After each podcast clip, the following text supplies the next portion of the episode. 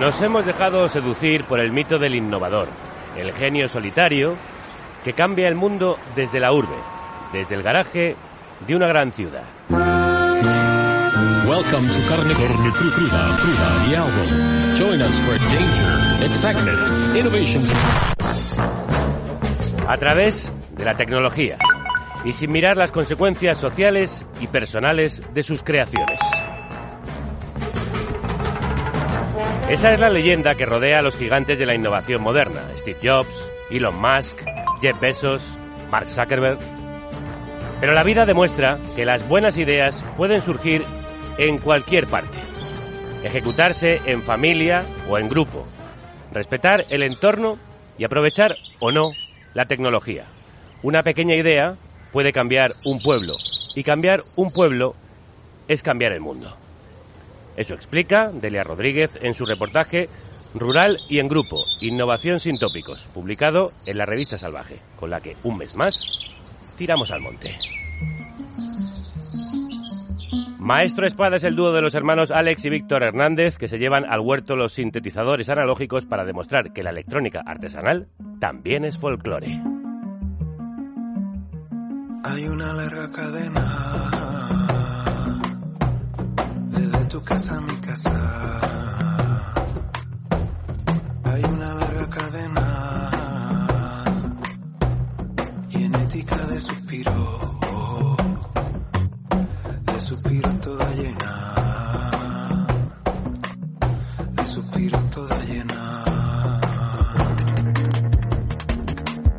Una larga cadena de proyectos innovadores brota en los pueblos. También carne cruda, como proyecto independiente, fue la idea de una aldea de oyentes. Y después se va en silencio. El viento agita los pinos. Y después se va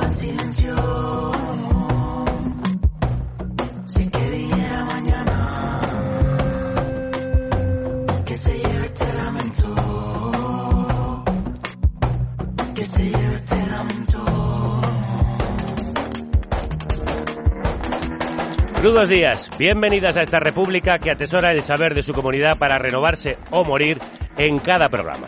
Eva está amasando el sonido del fruto sembrado por Celtia Tabeallo, Álvaro Vega, Violeta Muñoz, Marta González, Ray Sánchez, Pepe Macías, Elena Gómez, Rocío Gómez y Javier Gallego.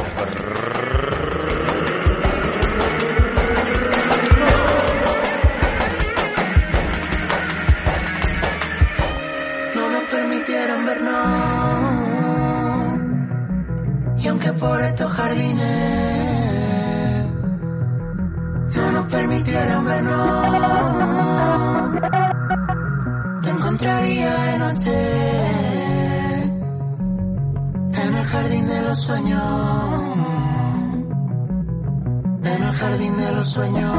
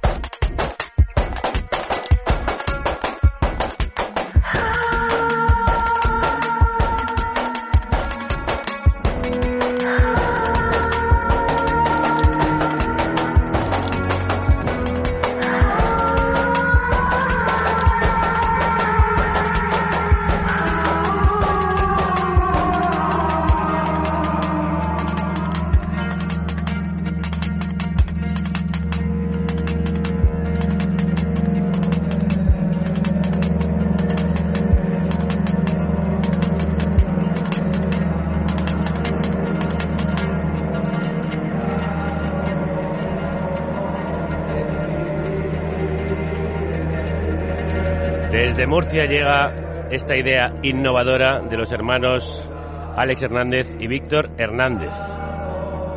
Prometedor proyecto al que han llamado Maestro Espada y del que esperamos mucho más después de haber conocido este primer sencillo titulado precisamente Murciana.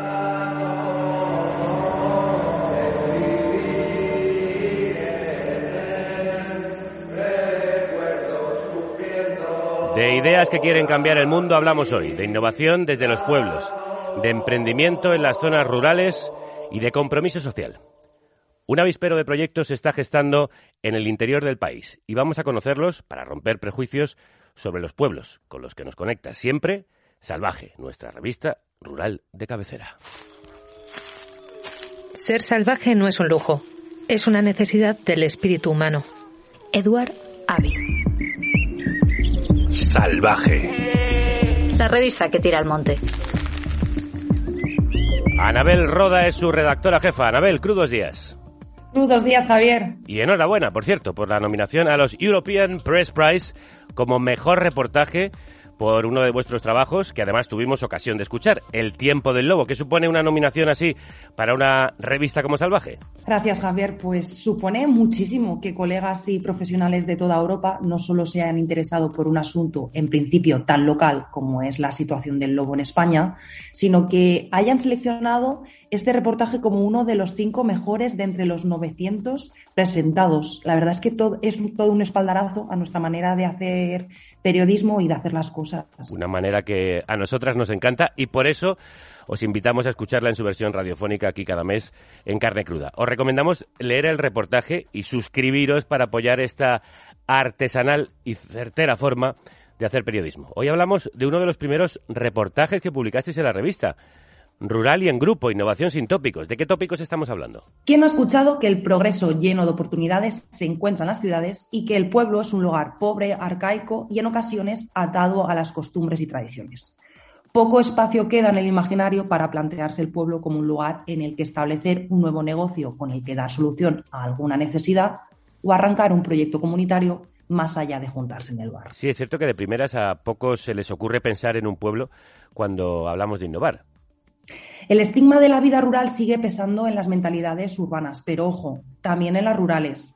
A pesar de estos prejuicios, la realidad es que el mundo rural está lleno de personas, iniciativas y empresas que demuestran que los pueblos también son laboratorios de innovación social, tanto en el sector del transporte, en la agroalimentación, en el desarrollo de aplicaciones móviles o en la cultura. Eso es. Una realidad, eh, por cierto, que lleva años tejiéndose en muchas comarcas y pueblos de este país.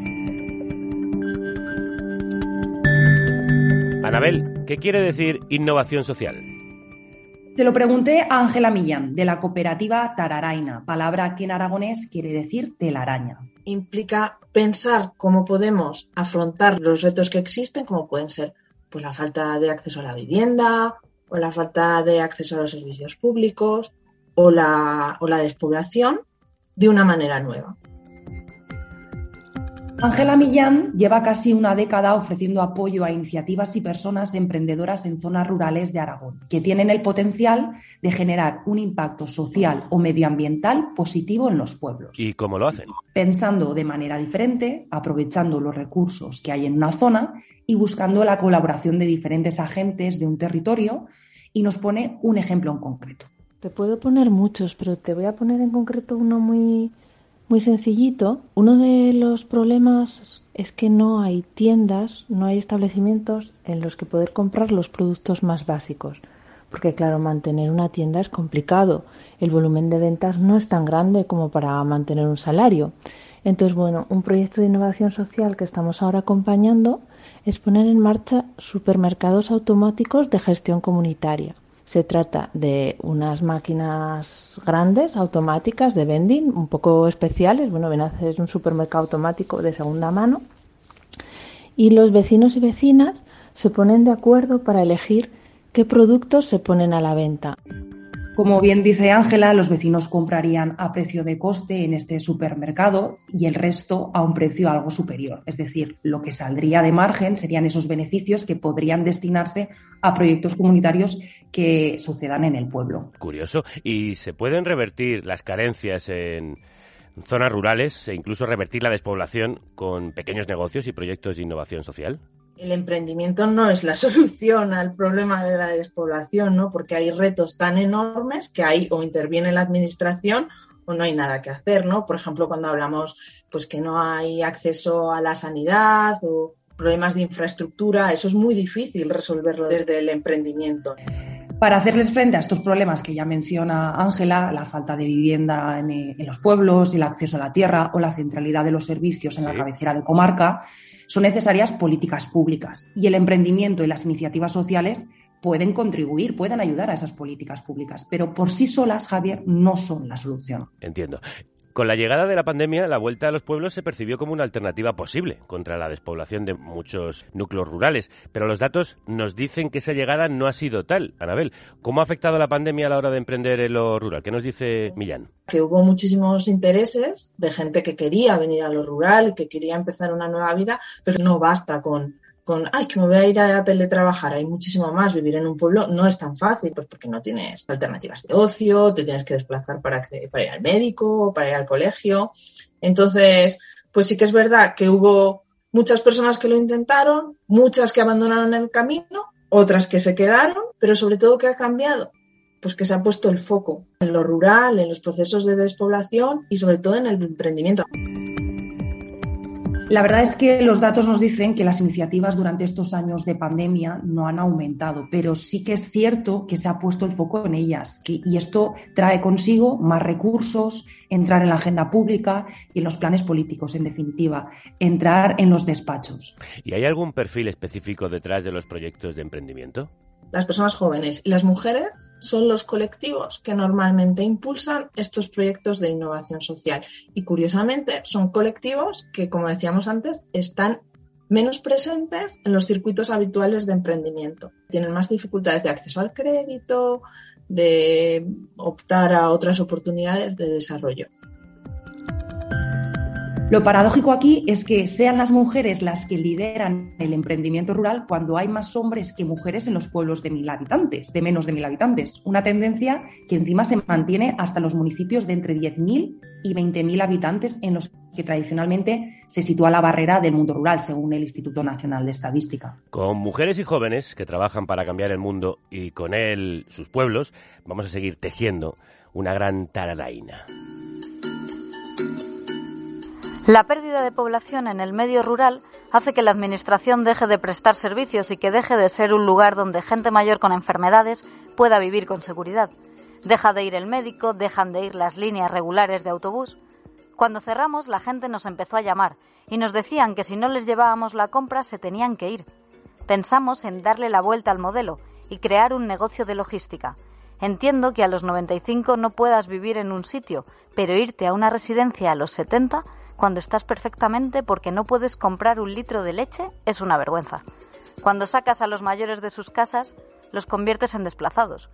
Llevar los servicios es más barato que centralizarlos en la cabecera de comarca. La exclusiva es uno de los casos de emprendimiento social de referencia, según cuenta Delia Rodríguez en el reportaje de Salvaje que os citaba. Nació para abastecer a los vecinos y a las vecinas en la provincia de Soria Victoria Tortosa es su cofundadora. Victoria, crudos días. Hola, buenos días. Encantado de saludarte y de conocerte. Enhorabuena por esta iniciativa. ¿Cuál fue el detonante para la exclusiva?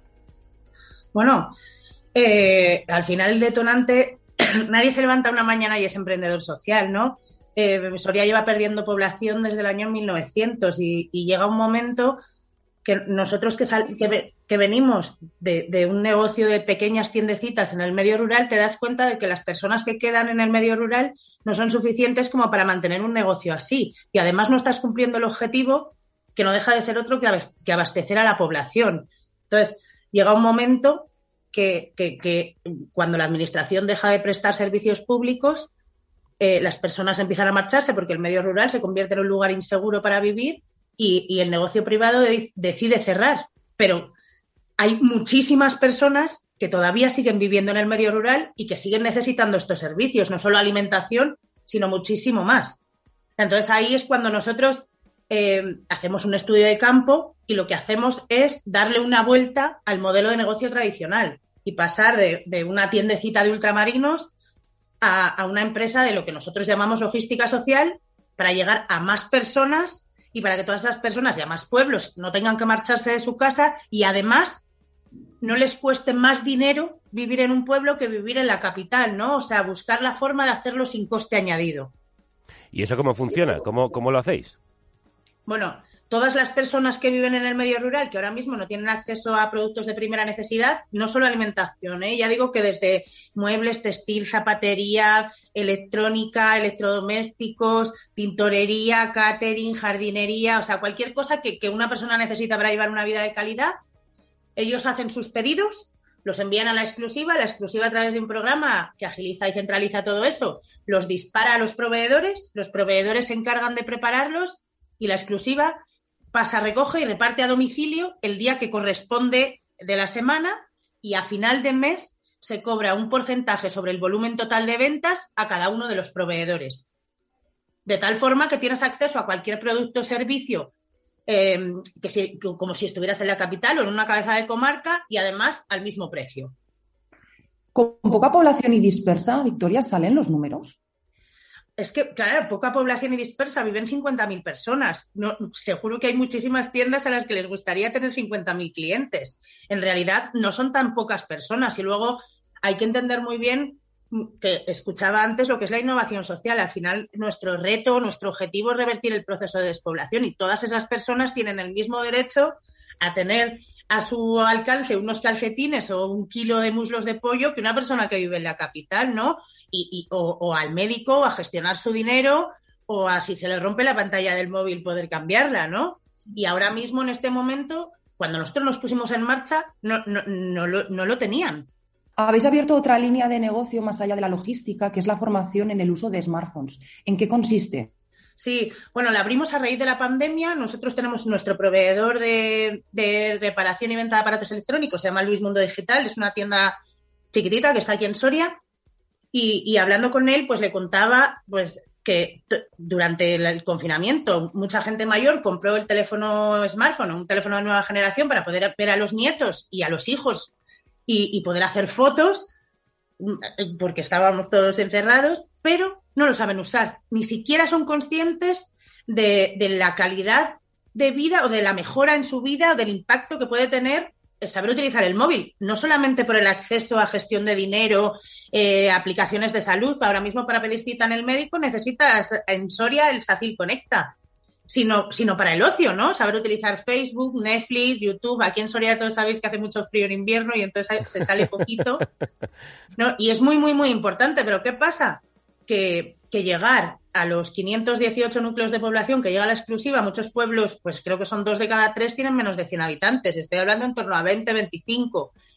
Eh, era súper, súper, súper difícil. Entonces, hablando con Luis, lo que hicimos fue un proyecto que se llama Pixie Baila Exclusiva, eh, para organizar todo, utilizar un poco la capilaridad de la exclusiva para poder llegar entre los dos a todas esas personas. Y, presentamos un proyecto a la Fundación Cácer y a Caja Rural de Soria y nos lo concedieron y en eso estamos. Llevamos, creo que son 26 pueblos y, va muy, muy, muy, muy bien porque de verdad a, la, las personas en los pueblos les interesa mucho saber utilizar el teléfono y además lo necesitan muchísimo.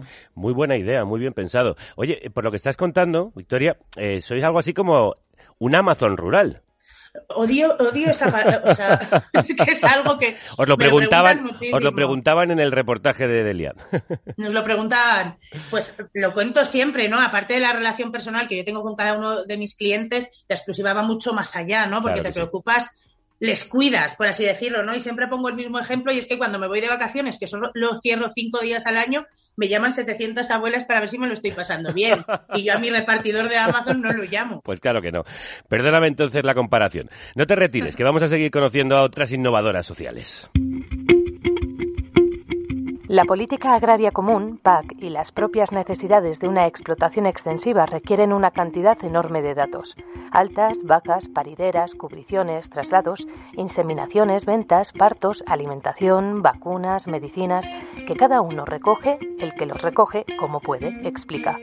Una aplicación como Camporal, creada por ganaderos para ganaderos, es un cuadro de mandos donde ves toda una explotación, dice su creadora. Aunque existen programas de ordenador, el móvil permite tomar notas sobre el terreno y evita los errores de transcripción y trabajar por duplicado. Así, el día que tengamos una inspección, solo tenemos que darle a un botón y sale todo impreso, porque llevamos los deberes hechos. Lo cuenta Rocío Vera, que junto a su hermana María son la quinta generación de una familia dedicada a la explotación extensiva de vacuno en Almodóvar del Campo, en la provincia de Ciudad Real. Un oficio tradicional al que han añadido la creación de una APP, una aplicación llamada Camporal. Rocío Crudos días. Hola, buenos días. ¿Por qué era necesaria esta aplicación para gestionar la explotación? Pues porque nosotros tenemos muchísimos trámites con la administración, tenemos una, burocracia complicadísima, bueno, como todos los sectores, pero nosotros encima de un sector tan tradicional, tan disperso, pues eh, se nos complica muchísimo la cosa. Y aparte, luego cada comunidad autónoma hay unos trámites y unas, y unas cosas y entonces nosotros eh, creamos esa aplicación para recoger todos los datos de la explotación, eh, ayudarnos en los trámites con la administración, evitar errores en la toma de datos y sobre todo para poder tener una visión en la evolución de nuestro negocio también. ¿Y esta aplicación puede ser utilizada por cualquier ganadero o ganadera de extensivo? Sí, claro. Eh, la aplicación es, muy sencilla, es muy ágil y además es muy intuitiva porque está pensada para personas que no somos, porque yo soy la primera, que no soy especialmente tecnológica. Entonces tiene que ser es algo muy sencillo que con un simple vistazo pues tú puedas, puedas entender y puedas saber cuál es el paso siguiente. Actualmente una de vuestras líneas de negocio son estas agendas eh, en papel que venían antes de esta aplicación móvil. ¿A cuántos clientes dais servicio y si tuvisteis dificultades a la hora de dar a conocer este producto de esta agenda en papel y después la aplicación? Pues bueno, nosotros cuando empezamos con Camporal, realmente empieza como una necesidad personal de intentar como unificar un poco todos los datos y todo lo que hay en la explotación, porque era un poco una sensación de maremendum de que cada cosa iba por un lado, y entonces pensamos en, en una aplicación para el móvil. Cuando empezamos a trabajar en ello nos dimos cuenta de que la mayoría de los ganaderos ni siquiera recogían datos. Entonces Claro, ahí había un doble salto, o sea, no solo que no recogían datos, sino que encima tenías que hacer que recogieran datos y que se metieran en, en, una, en una aplicación tecnológica. Entonces pensamos que lo primero era, como los poquitos que recogían datos lo hacían en papel, en, en libretillas de papel normales, pues pensamos que eh, ayudarles con hacer una libreta en la que solamente tuvieran que rellenar campos, que ya todo estuviera puesto, o sea, todos los datos que tenían que recoger, cómo lo tenían que hacer, cómo todo, simplemente tuvieran que seguir rellenando datos. Entonces creamos unas libretas con todos los mismos datos que tiene la aplicación, con esa misma recogida, pero en papel. Y eso empezamos a, a darlo a conocer en Facebook. Tuvimos suerte, hicimos un post que se hizo viral y nos conoció muchísima gente en Camporal. Entonces, esa gente ya empezó a conocer nuestros posts, de lo que nosotros hablábamos, nuestra tienda y la mayoría de los pedidos que hemos tenido de estas libretas han sido online. Tenemos un buen índice de retorno y, y bueno, y luego mediante publicidad, pero principalmente en Facebook, la verdad, porque en un principio nos pusimos en contacto con asociaciones ganaderas y así, pero la verdad es que nuestra mayor penetración ha sido ha sido en Facebook, sobre todo en personas de 35 a 55 años, que son las más las que están más interesadas en, en mejorar. Qué importante las redes para tejer, precisamente en zonas que a veces están despobladas o aisladas unas de otras. Vamos a seguir ampliando esta telaraña rural. Dijimos que nos mudábamos a la sierra y mucha gente nos dijo, ¿a la sierra? ¿Para qué? ¿Os vais a morir de hambre? Cuenta Manuel. Junto a su pareja buscaban un lugar donde emprender su proyecto, un despacho de abogados que acerca los servicios legales al mundo rural, y lo encontraron en plena sierra de Aracena. Después de años estudiando y trabajando en Barcelona y Madrid, los abogados Manuel Redondo y Raquel Feria hicieron el camino inverso. De la ciudad se marcharon a lo rural para montar el despacho Feria y Redondo Abogados, con el que ofrecen servicios jurídicos en plena sierra de Aracena. Desde hace apenas un año viven y trabajan desde Corte Concepción en Huelva. Raquel Crudos Díaz. Buenos días. Bueno, ¿cómo fue hacer el camino a la inversa? ¿Os morís de hambre o habéis conseguido sobrevivir? De momento estamos sobreviviendo, pero nos está costando, eso sí que es verdad. Pero muy bien, muy bien. Desde luego tenemos perspectiva de seguir apostando por la sierra. ¿Por qué tomasteis esa decisión? Pues nosotros estábamos en cuarentena. Eh, bueno, yo todavía estaba en Barcelona, Manuel ya estaba en Huelva. Y, supongo que como a, quizás les pasó a muchos emprendedores, empezamos a, pensar, ¿no? Con tanto tiempo libre y nos dimos cuenta de que eh, realmente en los municipios, eh, si ya de por sí, sin, sin, contar este tipo de circunstancias, ¿no? Como una cuarentena, es muy difícil el acceso a los servicios, más aún ¿no? Eh, cuando eh, había una serie de límites de, movilidad fuera de los municipios y estos municipios, sobre todo de la Sierra de Aracena, que la gran mayoría tienen menos de mil habitantes, pues apenas tienen servicios de una tienda, una farmacia y, un cajero. Entonces, eh, nosotros detectamos esa, esa, necesidad que había, en nuestro caso, servicios jurídicos y decidimos cubrirla. Dentro de la actividad de vuestro despacho, Raquel, habéis creado la marca Legal y Rural. Cuéntanos en qué consiste y qué carencias visteis para lanzar esta propuesta. Pues Legal y Rural la creamos para llevar a cabo una serie de, servicios más innovadores eh, pensados para el mundo rural. En este caso, de momento, pues para la Sierra de Aracena. Nosotros hacemos a través de esa marca una serie de, servicios que, por ejemplo, uno de ellos es el plan de vecinos. Con él eh, pretendemos darle a todos los municipios, de forma presencial sobre todo, pero también se puede telemática, eh, desde consultoría hasta trámites administrativos o incluso solicitarles ayudas al alquiler, como por ejemplo el bono joven. Em, pero realmente la importancia que tienen los servicios que nosotros tratamos de, de hacer a través de Legal y Rural es la, innovación o digamos lo que, lo que le da sentido y es que puedan llegar a todos estos municipios eh, sin que el coste directo sea para los vecinos. Entiendo. ¿Y habéis conseguido llegar a los vecinos? ¿Qué respuesta estáis teniendo? Sí, nosotros, eh, pues de momento, por ejemplo, estamos en Corte Concepción, que tiene 600 habitantes, y la verdad que llevamos un año y está siendo pues muy importante este proyecto porque nos damos cuenta de que realmente tiene sentido esto que estamos haciendo. Hemos ido notando cómo a lo largo de los meses pues eh, las personas al final se iban dando cuenta de que realmente eh, los servicios legales están en su día a día. Antes a lo mejor venían cuando ya tenían un problema que solucionar y que, como por ejemplo puede ocurrir en la ciudad, pues cuando tienes ese problema vas a un abogado, pero ahora ya vienen para preguntarnos pues cualquier duda que tienen, ¿no? Desde, oye, mírame este contrato antes de firmarlo o tengo que hacer esta gestión pero no sé cómo hacerla y entonces eh, eso también mm, ofrece una, serie de, de servicios y cubre una necesidad muy importante que a veces puede pasar desapercibida. Me gustan muchísimo las tres ideas que hoy se han puesto sobre esta mesa y en estos encuentros entre carne cruda y salvaje, nos gusta también que se produzca un encuentro entre las distintas propuestas y territorios. Así que vamos a abrir la conversación.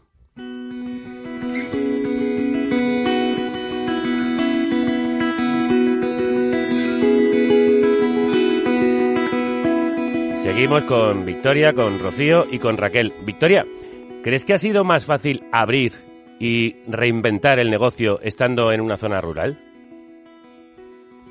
Eh, mm, pues es que nunca he emprendido en la capital. Entonces, no estoy muy segura de ello. Que no ha sido nada fácil, te lo digo ya.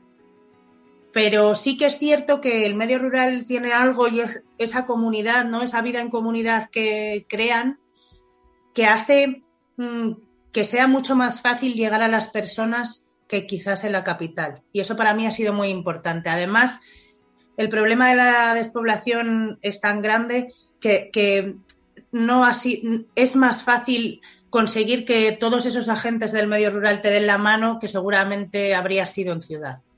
Eh, también se lo quiero preguntar a Raquel y a Rocío. Rocío, ¿cuáles son las ventajas y los inconvenientes de arrancar en un pueblo? Pues bueno, la verdad es que yo vivo en un pueblo bastante grande, que es Puerto Llano, y aquí la, desventaja principal que hemos tenido es que está muy lejos del sector primario.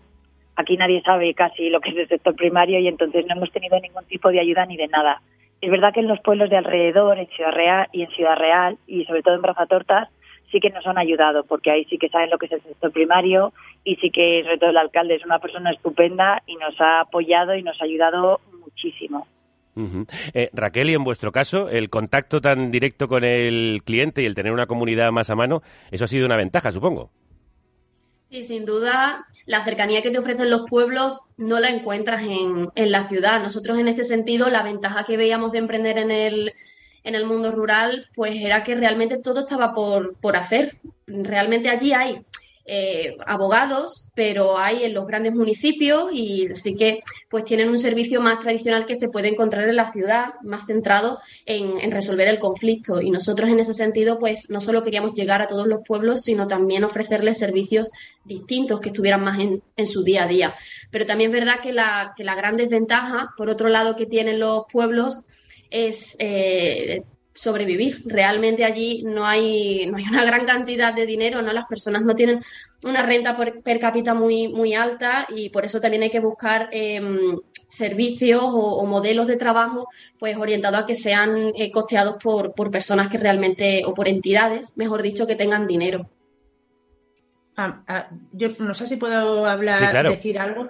Eh, a mí lo que me, me ha parecido y me sigue pareciendo eh, dificilísimo es, es, el trato con la administración. O sea, nosotros llevamos nueve años trabajando con la exclusiva y no se me ocurre que tengan que hacer nada más importante que llevarle la comida a las personas. Y a día de hoy, ni Pixie ni, ni la exclusiva tienen no solamente ni un duro de dinero público, sino que en este momento posiblemente la administración sea mi, mi competencia más dura. No porque no me quieran, sino porque no entienden la innovación social como algo que puede resolver un problema como la despoblación. A nosotros nos ocurrió exactamente lo mismo, Victoria. De hecho, nosotros llevamos menos tiempo, llevamos solo un año. Pero es verdad que empezamos apostando por las administraciones públicas, por los ayuntamientos locales, que al final son los que viven ese problema de, de primera mano, y nos está costando muchísimo que se sumen a este proyecto. Casi fue todo un logro que se sumara el Ayuntamiento de Corte Concepción, que desde luego le damos las gracias infinitamente, pero aún así es verdad que nos está costando mucho que las administraciones públicas se involucren cuando deberían de ser las primeras interesadas. Rocío, ¿tú te has sentido en algún momento juzgada en tu pueblo por querer dedicarte a la ganadería y luego meterte en la tecnología?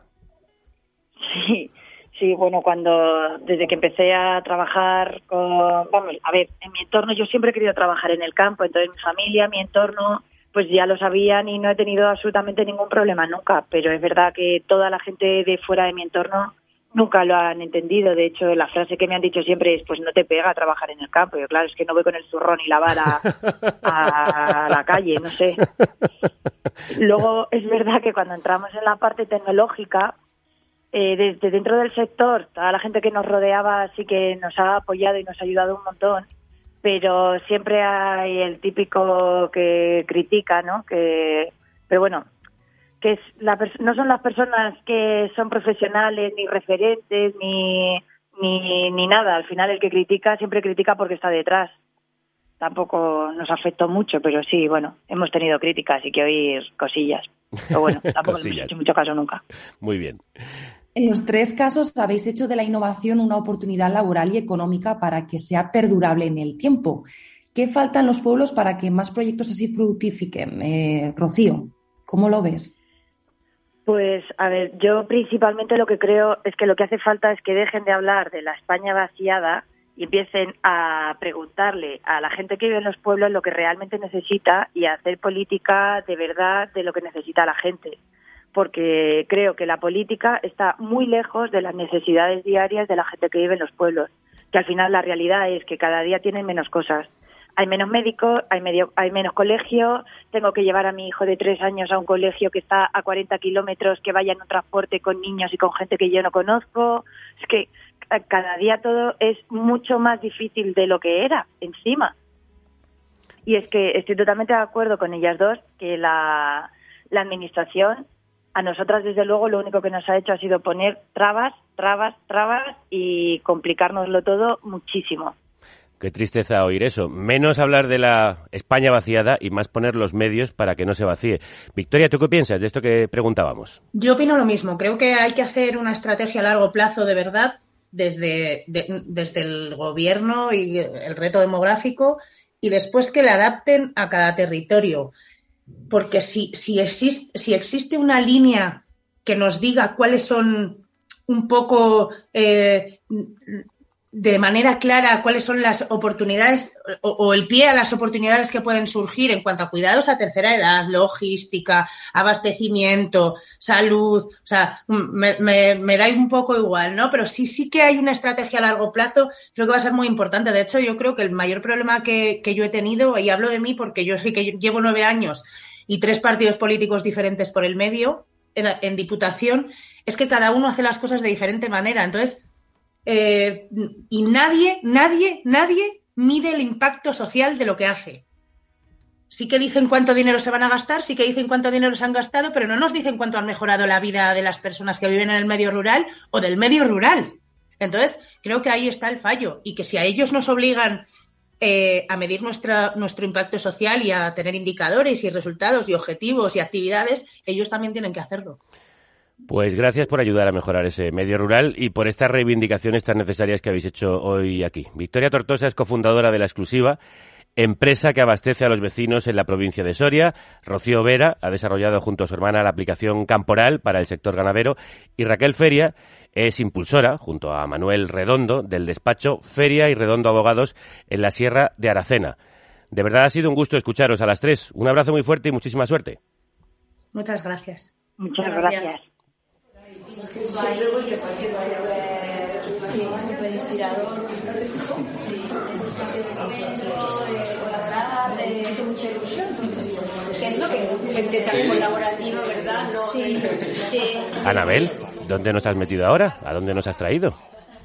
Estamos en el patio de la Casa Bosque, en el centro de Caspe, un pueblo al este de la provincia de Zaragoza. Bueno, qué ambientazo. ¿Qué está pasando? Hoy nos parecía el mejor día para inaugurar ese espacio, el Día del Libro, y además eh, eh, pues hemos abierto a ese intercambio, hemos eh, inaugurado nuestro pequeño espacio para, para este intercambio de libros, que estará siempre abierto cuando hagamos cualquier actividad en la casa, y luego ha coincidido también con, teníamos también previsto hacer talleres de diferentes tipos y había uno en concreto de encuadernación de libros.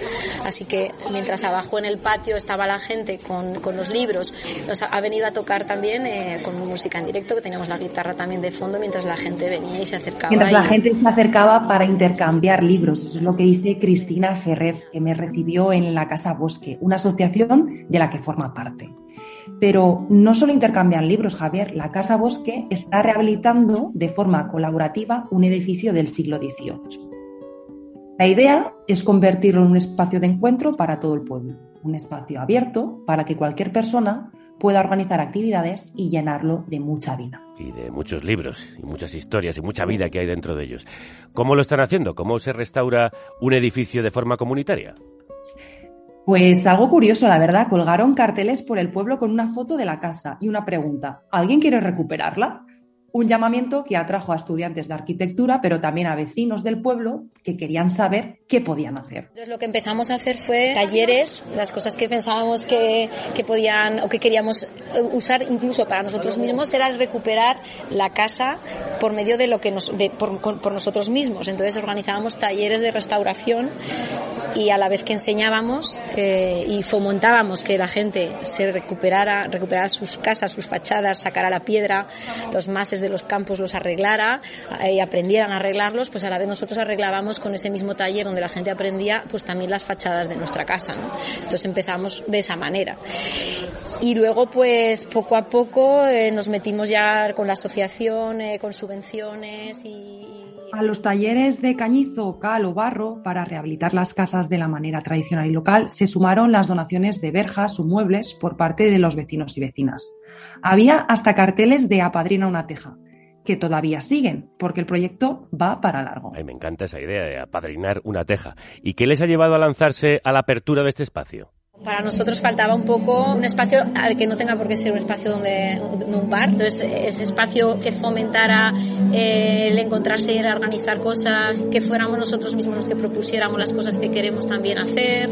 Gente con inquietudes eh, a nivel pues eh, social, pero también cultural, artístico o incluso en torno a la sostenibilidad.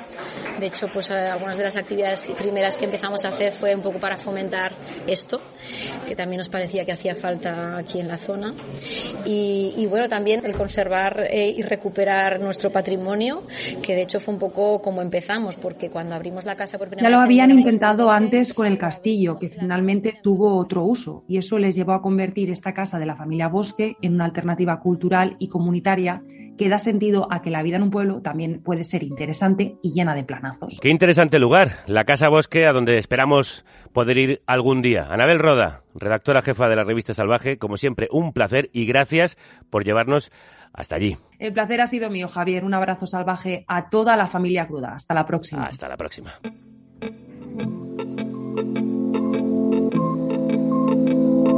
En la periferia brillante de una galaxia mediana. en Tú has hecho posible el primer programa de radio en este país financiado por sus oyentes.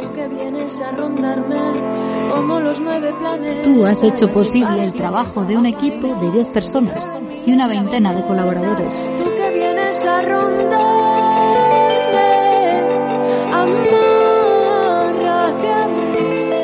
Tú has hecho posible otra forma de hacer periodismo y de contar la realidad.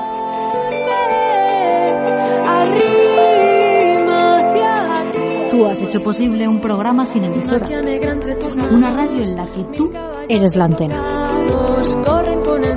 Tú has hecho que no caigamos ni decaigamos durante siete temporadas. Vamos a por la octava. Ayúdanos a hacerla posible. Carne cruda. En la periferia brillante. Si seguimos aquí, Es por ti, es por mar es por es por donde flota nuestro diminuto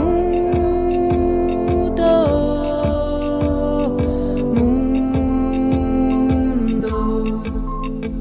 Gracias por hacer posible este diminuto mundo. No te olvides de que te necesitamos todavía, cada día, para hacerlo posible. Creo que la Casa Bosque, de la que hemos hablado, le encantaría a nuestra siguiente invitada.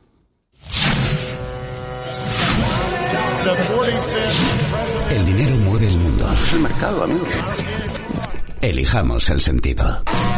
Consuma crudeza. Con la colaboración de Fiare. Banca ética para un mundo más justo. Brenda Chávez, crudos días. Crudos días, Javier. Yo voy a padrinar una teja también. Me encanta esa idea. Bueno, creo que hoy vamos a hablar precisamente de edificios que tienen otra vida de un curioso tipo de arquitectos. Cuéntanos. Por supuesto, vamos a hablar de arquitectura y urbanismo desde otra perspectiva, la de deshacer, rehacer e incluso no hacer. Toma ya. Es lo que nos propone Nundo, un estudio de arquitectura que son lo opuesto a los arquitectos estrella que dejan su impronta megalómana en cada urbe. Los trabajos de Nundo demuestran que es posible habitar y vivir mejor precisamente no construyendo, rehaciendo lo construido o deshaciéndolo. Donde habíamos quedado, vamos a tener que irnos a otro lado.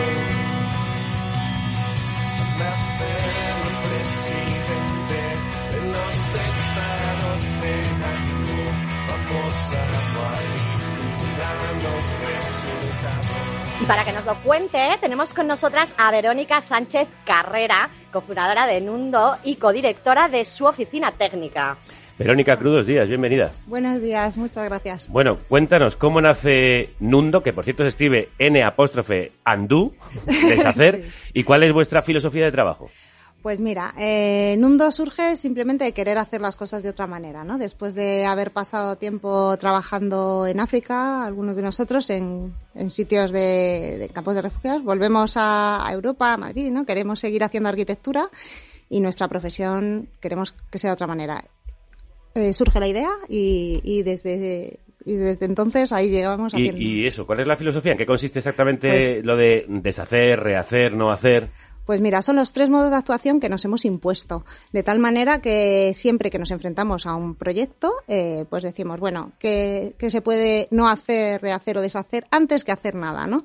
Eh, y desde ahí, pues al principio era más activismo y ahora es una propuesta ya de muchos años con oficina técnica. Y bueno, la verdad es que cuando cambias la pregunta, pues, pues cambia la respuesta. Pero yo ahí estoy seguro que hay mucha gente que te está escuchando y todavía no entiende bien en qué consiste eso. Pues es ponme ejemplo, fácil. ponme ejemplo. Es muy fácil. Pues mira, tú llegas a un sitio y dices, ¿cómo podemos mejorar este sitio? Porque al final el fin de la arquitectura es mejorar el entorno en el que vivimos, ¿no? Y parece que los arquitectos nos han lobotizado para solamente hacer, hacer, hacer, ¿no? Y dices, bueno, ¿y si quitamos construir, construir. cosas? Claro, ¿y si quitamos cosas?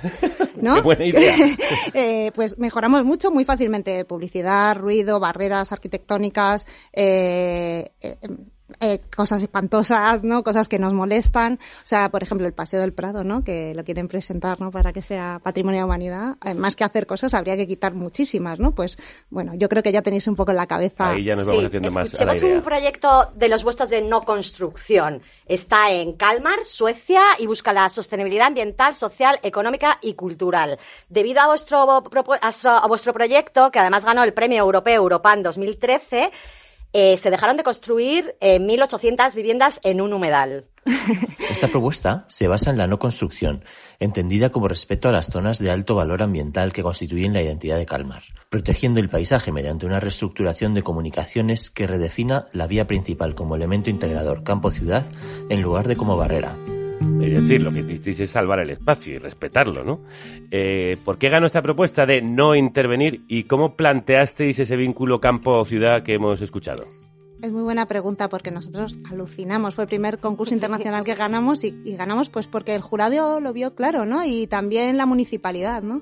Eh, dijeron, bueno, ¿por qué construir una cosa en un humedal que es complicadísimo, ¿no? Construir, esa era la pregunta del concurso, ¿no? En un sitio que se inunda, ¿no? Y que se congela. eh, y por qué no lo hacemos de otra manera. Y lo que y yo creo que ganó en parte porque nuestro trabajo siempre está muy argumentado con datos técnicos. O sea, somos un grupo técnico y damos muchos, muchos datos y muchos números a favor. ¿En qué casos optáis por la no intervención?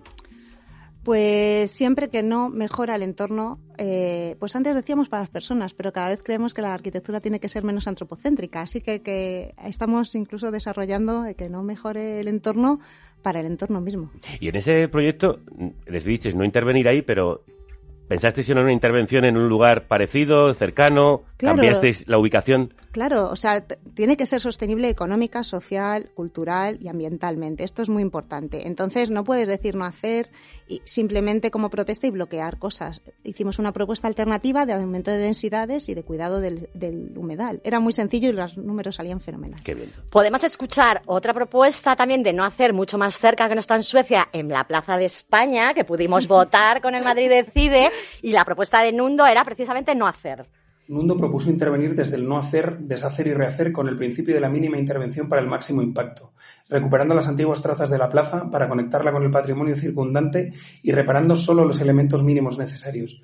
Esta intervención se desarrolla desde la herramienta a tiempo, donde se prioriza lo imprescindible que requiere acción inmediata, pensando en la utopía deseable para la ciudad con acciones futuras a escala del barrio. Este ámbito de lo necesario expande las ideas y estrategias desplegadas previamente en la plaza. Verónica, esta vez no ganasteis el concurso.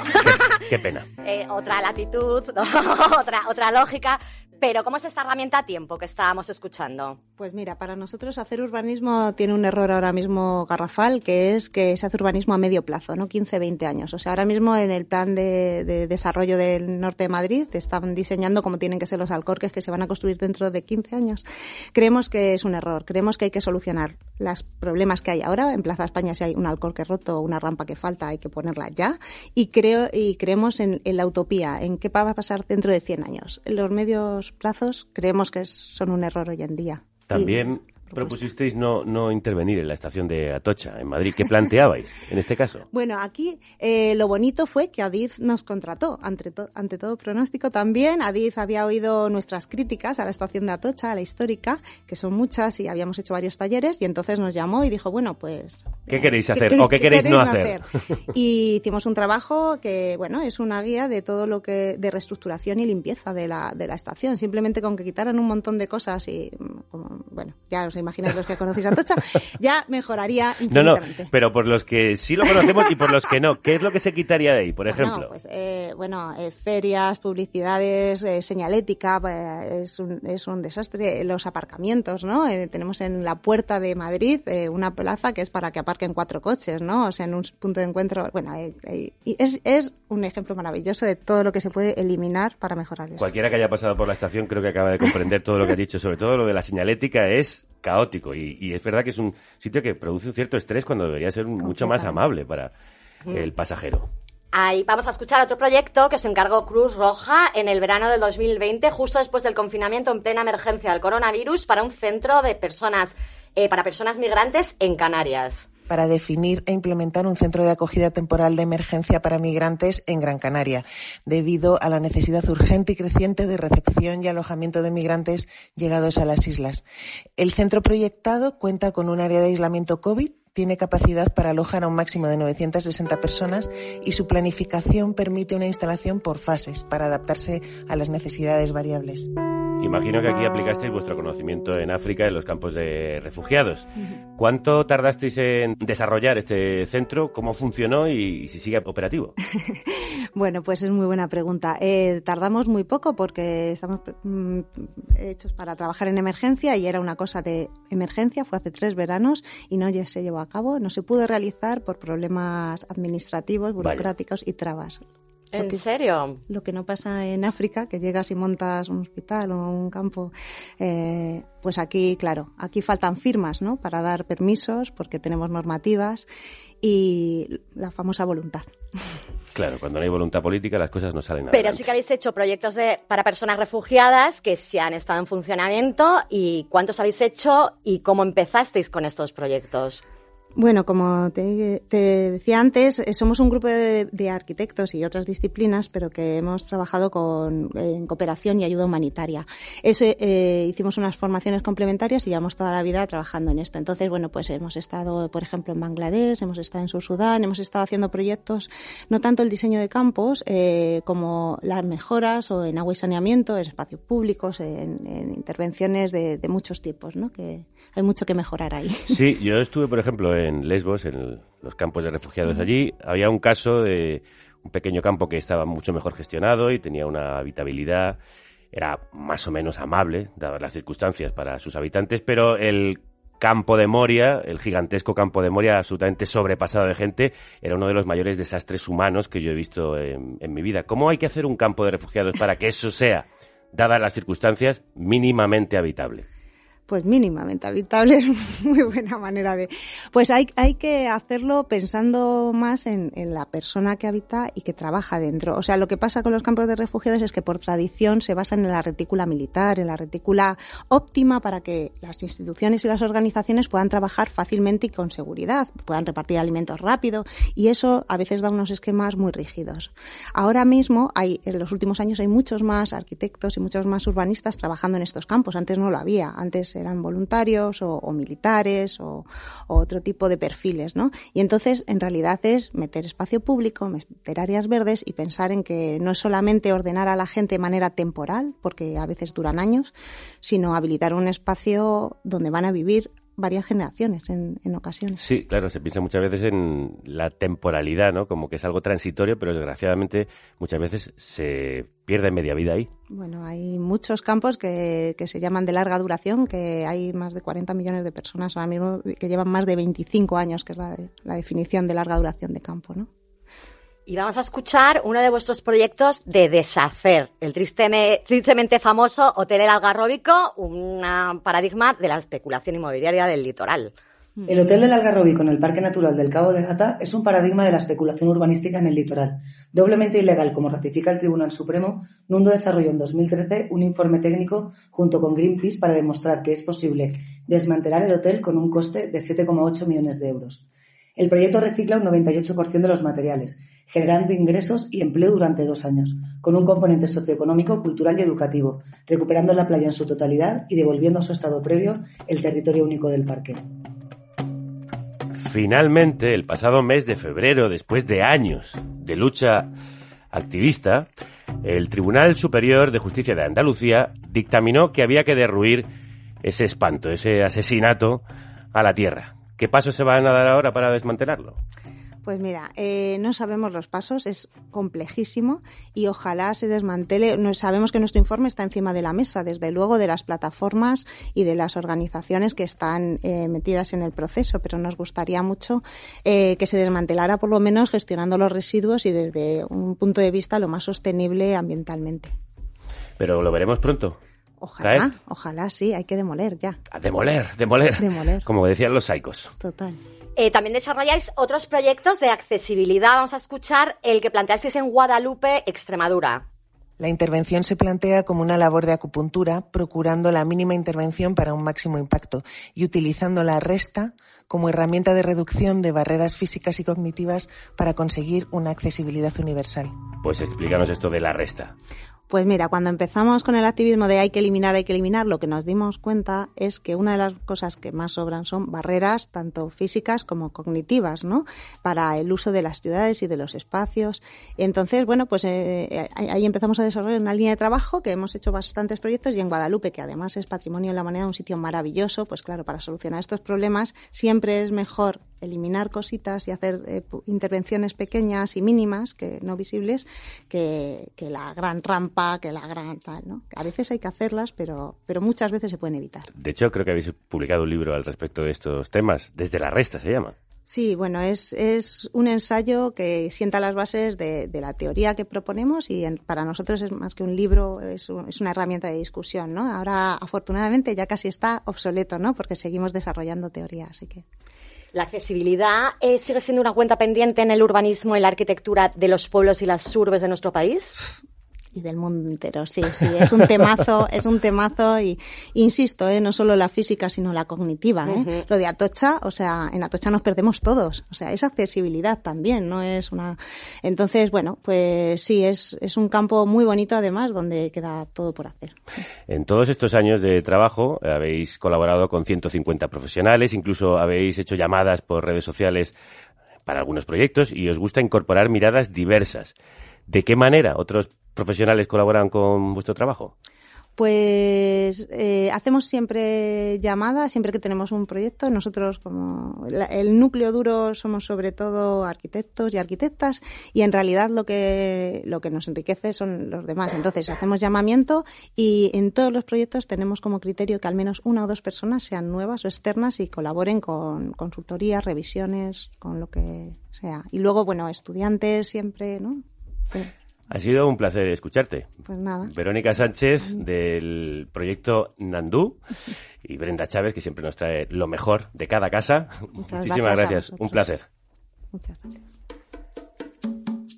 Vengo del futuro. Bueno, de ahí parece que viene Nandú y de ahí viene José Domingo con esta canción del próximo disco Tu piel es la galaxia, que se publica este viernes 29 de abril. Un disco de ciencia ficción, según su propio creador. Ganas teníamos de volver a escuchar lo nuevo de José Domingo, al que teníamos un poco perdida la pista.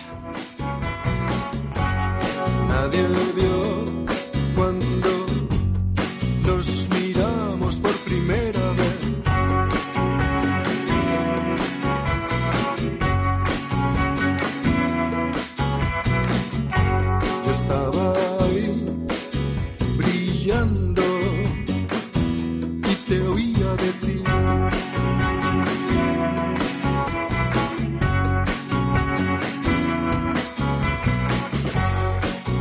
pasado ya no existe, lo que queda está mejor. En mi mundo todo cuadra, vengo del futuro, los recuerdos ya me funcionan bien, el pasado es humo,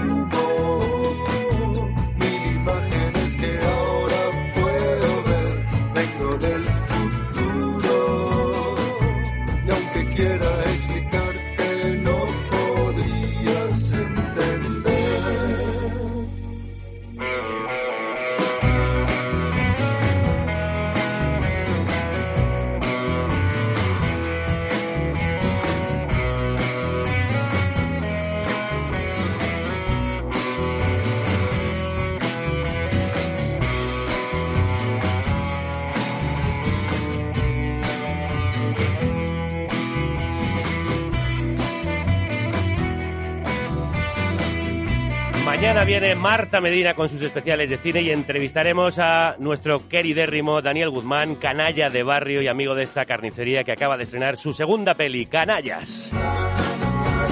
Nueva entrega de Cine Kinky en la sección que patrocina TCM y la banda sonora en directo con Diego El Tuanguero presentando su último discazo. Aquí, en tu República Independiente favorita. Hasta entonces, que la radio os acompañe.